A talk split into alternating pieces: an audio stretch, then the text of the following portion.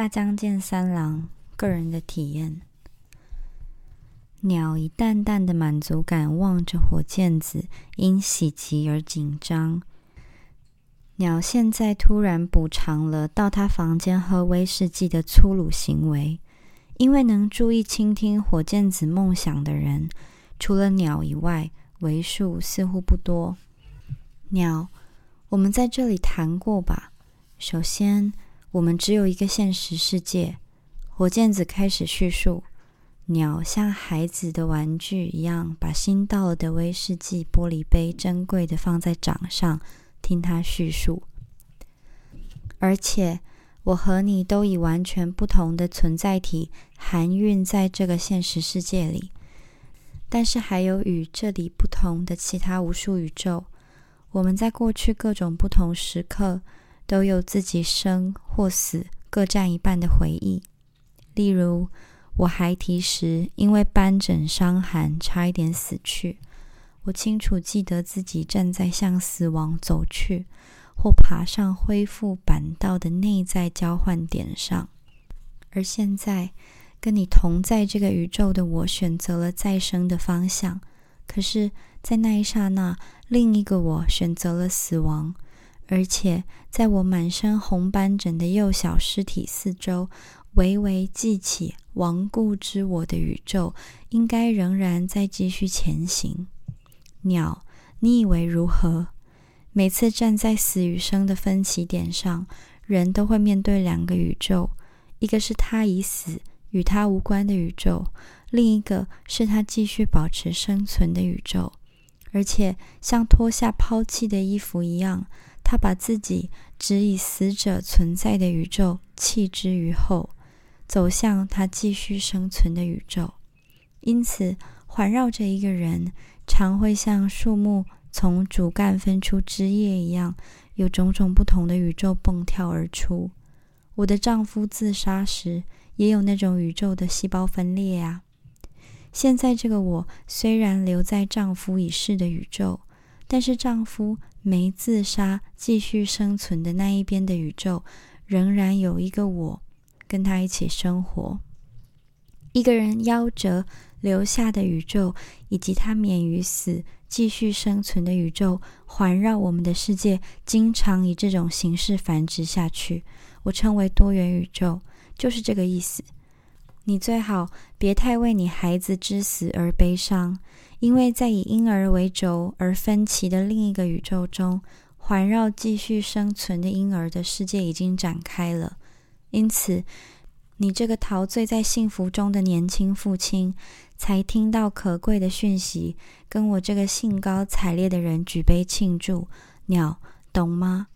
鸟继续喝威士忌，同时沉稳的露出微笑。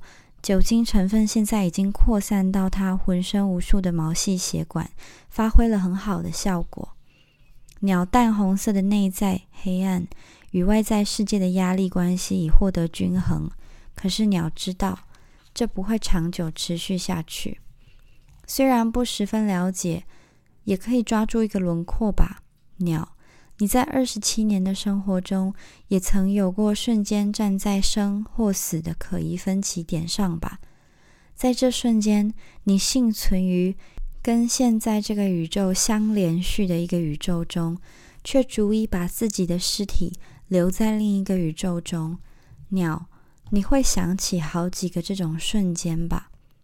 会想起。我的确常常没有死成，可是。每一次，我都逐一的把自己的尸体留下，逃到现在这个宇宙吗？鸟，是的。这么说，我也有最坏的瞬间，完全不知道自己为什么能够巧妙的活下来。鸟受到一些遥远回忆的呼声引诱，认出玉棉般不稳定的声音。真是如此吗？每次遇到那种危机，另一个我就把一个尸体留下。抛之于后吗？在跟这里不同的各类宇宙中，我应该有战战兢兢的小学生，或头脑单纯、体态却比现在更结实的高中生，这种种已死的我吗？现在这个宇宙的我确实不是如此。然而，到底哪一个死者才是比较珍贵的我呢？我最后没有逃到别的宇宙去，我在这个宇宙中的死，就是我在所有宇宙中的死。我最后的死到底有还是没有？如果没有，至少其中一个宇宙中的你必须无限活下去。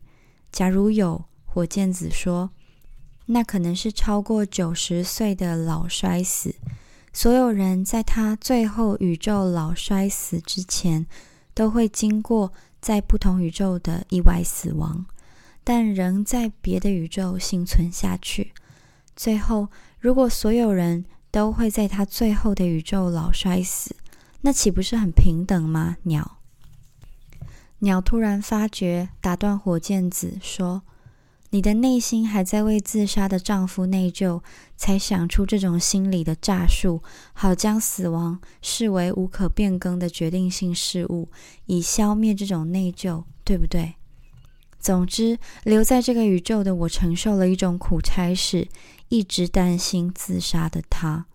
火箭子已经开始衰老的眼睛，四周淡黑的皮肤顿时红得难看。他说：“至少我还没有逃避在这个宇宙中的责任。我无意指责你，我不是这个意思。”火箭子鸟再度微笑，尽量稀释自己语言的毒意，却仍固执己意。你想，假定他活在那边的宇宙，而把他死在这个宇宙的绝对不可更易性加以相对化，但是不管用什么诈术，也不能分段把一个人的死的绝对性相对化吧？也许如此。鸟，再给我一杯威士忌好吗？火箭子似乎对自己的多元宇宙顿时失去兴致，索然无味地说。鸟又为火箭子和自己倒了威士忌，希望火箭子烂醉的完全忘记他灵机一动而来的批评。最好从明天起继续他多元宇宙的梦想。他非常害怕像乘坐时间机器访问一万年前的时间的旅行者那样，因自己的影响而给现实世界造成一些异变。这是知道婴儿异常以来。在他心中逐渐生成的气氛，他希望暂时从这个世界退下来，一如从一再拿到坏牌的扑克牌游戏中退出来。鸟和火箭子默默不语，不由得彼此交换宽大的微笑，像甲虫饮树液一样正经地喝着威士忌。鸟听见初夏午后街道上的各种声音。那声音宛如来自远方的信号，听了也毫不在意。他动动身子，打个小哈欠，流下一滴口水般无意义的眼泪，又重新倒了威士忌，啜饮一口。我好像很顺利的从这个世界不断下降。喂，鸟！鸟手指夹着威士忌的玻璃杯，逐渐进入甜美的睡梦中。突然不愉快的震了一下肩膀。威士忌滴落膝盖上，他醒了过来。他觉得已经进入酒醉的第二阶段。啊！你从伯父那里要来穿上的鹿皮外套怎么样了？火箭子也已经酒醉，露出大番茄般圆红的脸，缓缓转动舌头，想正确发音。哈，怎么样了呢？那是大学一年级时穿的。到二年级冬天也穿啊，鸟。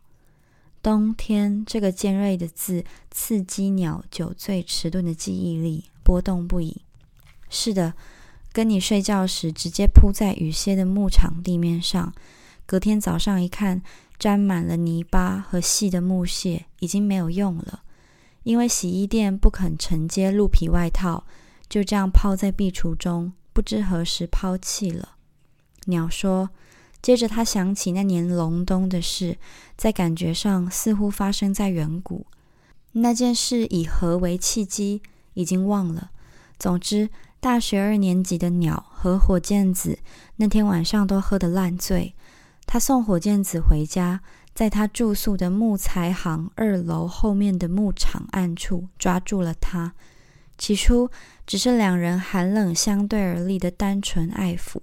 可是很偶然，鸟的手直接碰到了火箭子的性器，鸟顿时失去理智，把火箭子推到靠在板墙的木材上，努力想把阳具插进去。火箭子也积极帮助鸟，最后却忍声而笑。鸟和火箭子虽然失去理智，却仍不出游戏的领域。可是知道站着不可能插入阳具后，鸟觉得自己受到了不正当的小孩待遇，更别扭起来。他把鹿皮外套铺在地上，让笑个不停的火箭子躺在那里。身材修长的火箭子。头和膝盖以下都露在外套外，直接碰到地面。不久，火箭子不笑了。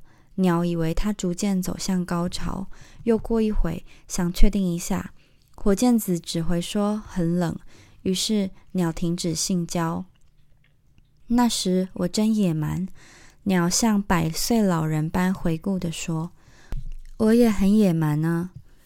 为什么我们别在别处重干呢？”从那以后，我们不曾在一起睡过一次。牧场那次偶发事件的意味很浓，次日想来似乎不能再重复了，是吧？那显然不是日常性的，很像事件，像强奸事件。鸟不好意思地说：“是道地的强奸事件。”火箭子修正：“可是你真的一点都没有快感吗？”距离高潮还很远吗？鸟恨恨地说：“那是不可能的。对我来说，那是第一次性交。”鸟惊讶地望着火箭子，他知道火箭子不是会说这种谎言或笑谈的人。鸟茫然，接着为一种与恐惧感相差无几的方式指斥他的滑稽感所迫，笑了一下，笑也感染了火箭子。人生的确很奇怪，充满了惊异。鸟不仅因为酒醉，也因为别的原因，脸大红起来。鸟，不要说哀怜的话。如果说那次性交对我是第一次性交，也有意义，那就只跟我有关，跟你没有关系。火箭子说。鸟把威士忌倒进茶杯，而不倒进玻璃杯，一口喝下。他觉得必须更正确的想起牧场事件。那时，他的阳具的确一再遭遇紧紧封住、尖凸如唇的东西抗拒。他以为那是因为火箭子寒冷而收缩。可是隔天早上，血迹沾了他衬衫的衣摆。我对那血迹为何没有怀疑？这么一想，一种反复不定的欲望就急了他。他像忍耐痛苦一样，咬牙紧握住威士忌的茶杯。躯体底层的中心产生一种剧痛与不安交错混杂如肿瘤的东西，那显然是欲望本身。这欲望类似在肋骨深处攫住心肌梗塞症病人的痛苦与不安。这欲望跟老实的欲望不同，老实的欲望和他意识高扬的非洲旅行之梦形成对极。只是疲倦安定的日常生活中，类似肿瘤的东西，可借一周与妻子数度性交来贬义解消。这欲望也与家庭式的欲望不同。家庭式的欲望常随着无力而猥亵的哼叫一声而沾上悲伤的疲劳感之泥。这是反复几千次性交也无法解决的愿望，是与。坐一圈杂耍列车后收回的车票似欲望不同的欲望，是欲望中最激越的欲望，是一种危险的欲望，因为在严密意义上是不可能反复的，所以达成的瞬间会令人觉得不安，仿佛死亡会从汗水淋漓的裸身背后前行而至。这是鸟，如果知道自己在几年前冬天午夜的牧场曾经强奸一个处女，也许就可以满足的欲望。鸟把力量集中在因为威士忌而热得作响的眼球，像幼鼠般敏捷地窥看着火箭子，脑袋像气球般膨胀充血，找不到出口的香烟烟雾像沙丁鱼群在房间环游。所以火箭子看来像在雾中漂浮。他现在沉迷于酒醉中，浮现过分单纯的可疑微笑，凝望着鸟。其实那眼神什么也没有捕捉到，而且单溺在梦想里的火箭子，感觉上似乎浑身柔软圆润，尤其那赤红发热的脸更是如此。如果能跟火箭子重复一次那年冬天午夜的强奸剧就好了，鸟恨恨的想，但这是不可能的。即使从那次以后还跟他性交，那性交也跟今天早上换衣服瞥了一眼细瘦如雀的性器连在一起，也跟妻子生产时拼命扩大又缓缓收缩的性器连在一起，还跟濒死的婴儿连在一起，跟人类猥亵的悲惨连在一起。而这种悲惨，是因现实世界一切期望的落空而可恨。别人都互相串通，假装不知道有这件事，却将这种现象称为人文主义。欲望不仅没有升华，反而碎片化。鸟啜饮威士忌，使暖和的内脏微微颤动。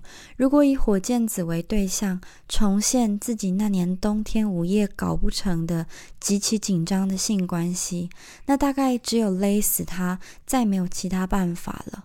鸟想，杀戮、时间，是他从内在欲望巢穴振翅飞起的声音。但是他知道自己现在不会做出这种冒险的行为。因为我因为知道那天午夜的火箭子是处女，懊悔不已。鸟瞧不起自己的混乱，想拒绝这样差劲的自己。到处有刺，赤黑色，欲望与不安的海胆已经融化不掉。如果不能杀戮时间，就要寻找东西唤起与它不相上下的紧张与爆发。可是鸟只对自己的无知茫然。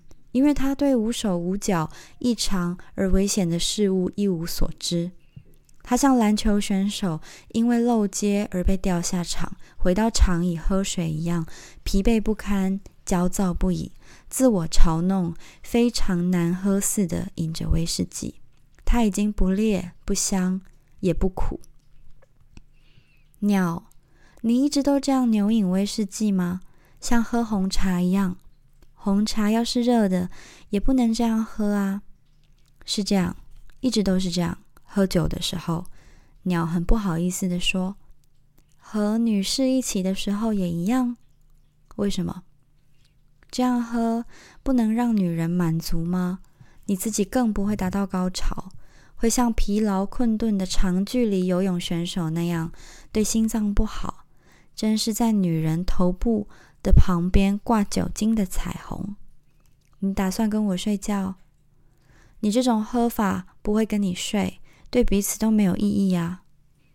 鸟将手指插进裤袋里的洞，摸一下暖和的柔软物体，那是沉眠的无聊老鼠，跟鸟心中高燃的海胆相反，萎靡不振。喂，鸟，不行吧？火箭子一眼就看出他的动作，胜利的说：“我即使没有达到高潮，也可以像孙悟空那样活动，把你推到那种境界。我的高潮可没那么简单。你好像没有正确记住我们直接躺在隆冬牧场地面上睡觉时候的事。那也行，但是对我而言，那只是起点的仪式，是寒冷、肮脏、滑稽而且悲惨的仪式。”从此我就苦战恶斗，展开长跑了。鸟，我让你变成冷感症。若是一般的高潮，立即可以达到。牧场的泥巴留在我抓住地面的指甲里。我从某一个同学得到了援助，但是像爬楼梯一样，我一直都在追求更美妙的高潮啊！鸟，你大学毕业后不停追求的只有这个吗？与其说大学毕业后，不如说从在学时开始，那就是我的工作。如果从现在回顾的话，厌腻了吧？不，不，总有一天会让你了解。如果你不愿意仅凭牧场事件在性方面记住我的话，那我也会告诉你我在长跑上获得的东西。鸟说：“别像欲求不满的雏鸡那样用嘴巴互相探寻，就一起睡吧。”鸟，你喝太多了呀！你认为只有阳具是跟性相关的器官吗？最好的高潮探研者已经想出简单的方法了：用手指，用嘴唇。还是用盲肠那样怪的、令人难以相信的器官，我不喜欢这种方式，觉得很像手淫。你倒很坦率，坦率的有些伪恶。鸟畏缩的说：“鸟，你今天根本不想性交，反而看起来似乎很厌恶性交。即使一起睡，你最多也只会跪在我的双腿间呕吐。”鸟。你因为受不了厌恶感，才让我的肚子装满褐色的威士忌和黄色的胃液。我已经遇过这种悲惨的局面。经验会告诉人一些东西，你的观察很正确。鸟沮丧地说：“别急。”火箭子安慰：“ 没有急啊，我似乎很久没遇到真正要急的事。孩提时一年到头都急，那是为什么？”因为很快就不是儿童了吧？不错，我的确已经不是孩子了，而且现在是做父亲的年龄。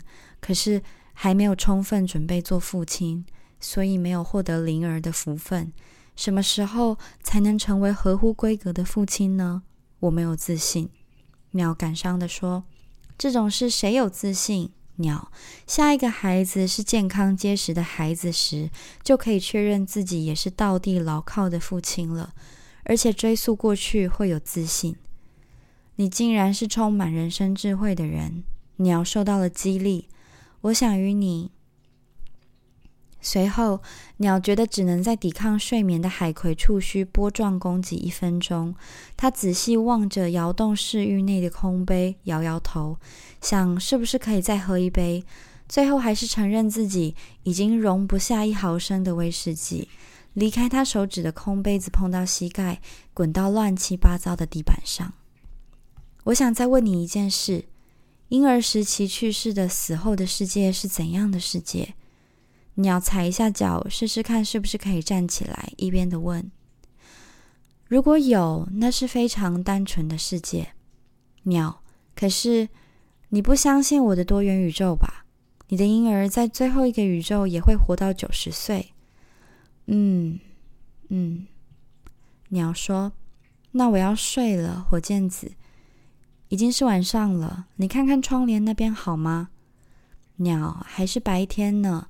要睡的话，就用我的床好了。我傍晚要出门，你要抛下可怜的朋友，开红色的跑车出去吗？可怜的朋友酒醉时，最好让他独自一人，否则彼此麻烦。不错，你把人类智慧的优良面都变成上帝的了。你要开 MG 奔驰到天明，有时是这样啊，鸟。简直像寻找睡不着的孩子到处奔驰的杀人一样。鸟瘫软无尽，好不容易才从藤椅拉起像别人身子一样沉重的自己，将手臂缠绕在火箭子刚健的肩膀上，走向卧房。在太阳般炙热的脑袋里，滑稽的小矮人宛如迪斯奈电影中的彼得潘的精灵，撒着光粉，闪亮的到处奔驰。鸟为这个幻觉而发笑，你简直像亲切的婶婆。鸟快要倒在床上时，只能说一句感谢的招呼语。鸟睡着了，一群绿色有鳞的男子露出悲伤阴暗的眼睛与山椒鱼般恐惧张开的嘴，穿过他梦中傍晚的广场。不久，他们都被卷入赤黑的晚霞漩涡中。跑车启程的声音，接着是深沉彻底的睡眠。晚间，鸟醒了两次，两次火箭子都没回家。让鸟醒来的是卧房窗口那边传来的呼唤声。那些声音虽然拘谨，却有耐性又执拗的唤道：“火箭子小姐，火箭子小姐。”最先呼唤的是少年口音的声音。鸟第二次醒来的时候，呼唤的是中年男子的声音。鸟起身，像火箭子迎接他时那样，拉开窗帘接合处，窥看访客。在幽微的月光中，可以看见一个身材短小的男士，拘谨地缩着身子，却穿了整齐的麻质晚礼服，仰着圆如鸡蛋的头部，以似羞涩又有淡淡自厌感的暧昧表情呼唤。鸟放下抓开的窗帘，到隔壁房间寻找威士忌瓶，一口喝光剩下的酒，又潜入女友的床铺继续睡觉。